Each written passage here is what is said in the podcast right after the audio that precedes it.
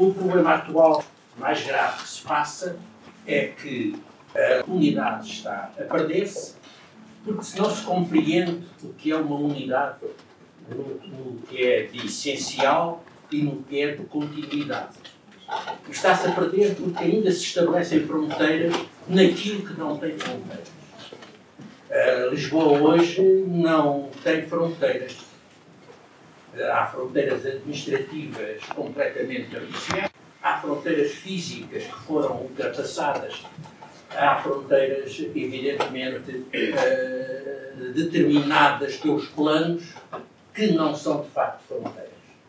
Hoje nós vivemos um fenómeno urbano em que, devido à tecnologia atual, às possibilidades atuais de deslocação, à comunicação fácil dos telefonezinhos até de novo, as fronteiras caíram.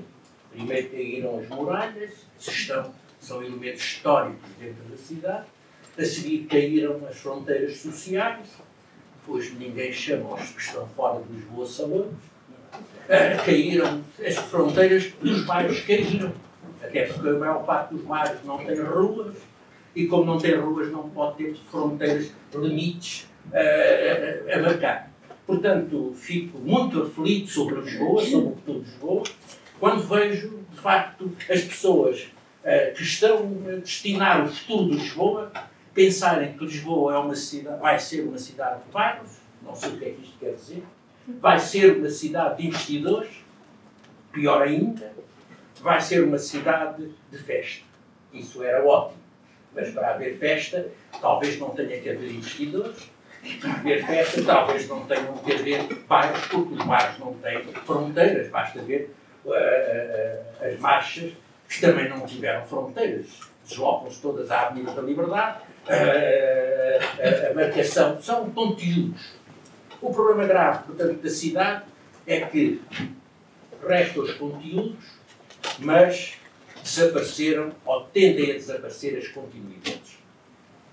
Uh, e o desaparecimento das continuidades de Lisboa é o desaparecimento dos percursos.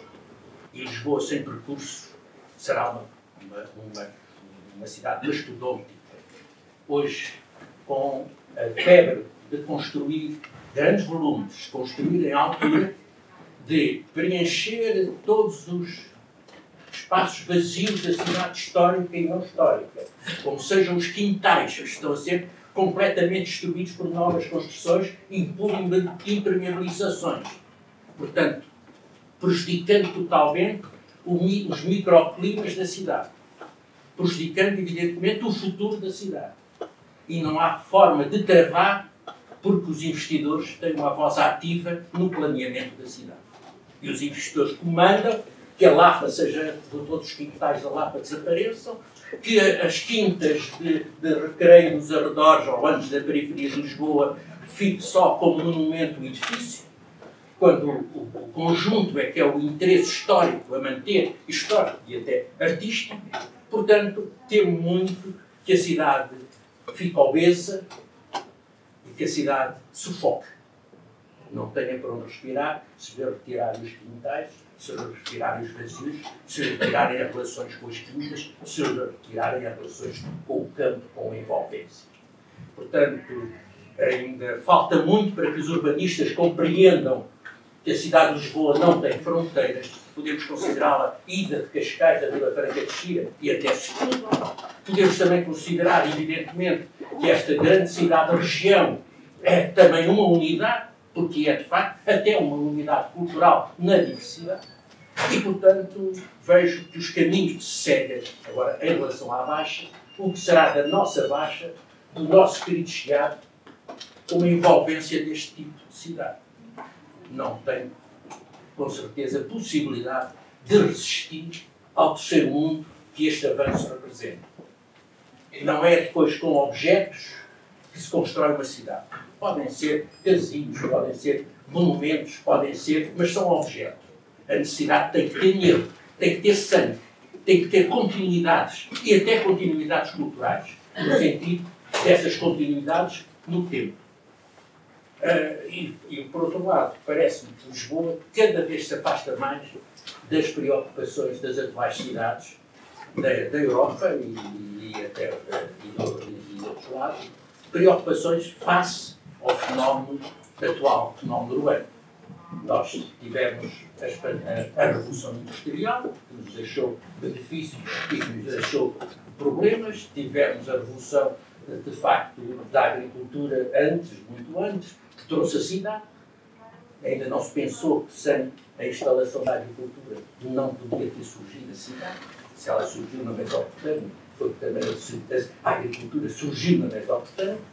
E, portanto, neste momento, as cidades da Europa, todas as cidades, estão a procurar novamente o relacionamento urbano. Porque sem o qual, dadas as dimensões atuais da expressão urbana, não há possibilidade de futuro. E, e, e nós ainda não compreendemos isso. Principalmente a maior parte dos nossos responsáveis e a maior parte dos nossos urbanistas e dos nossos técnicos. Ainda não perceberam que a cidade é uma região, que a comunicação tanto se faz pelo automóvel como se faz pela própria comunicação.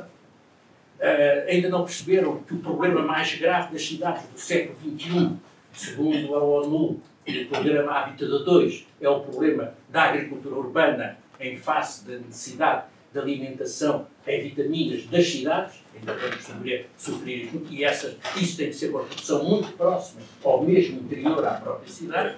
Portanto, estamos a, a defender ainda um, talvez uma, um tipo, um modelo de urbanismo dos anos 40, dos anos 50 eh, e que de, de, depois da guerra se transformou num urbanismo não de base zonada, não por índices característicos, não por zonas determinadas, mas por sistemas.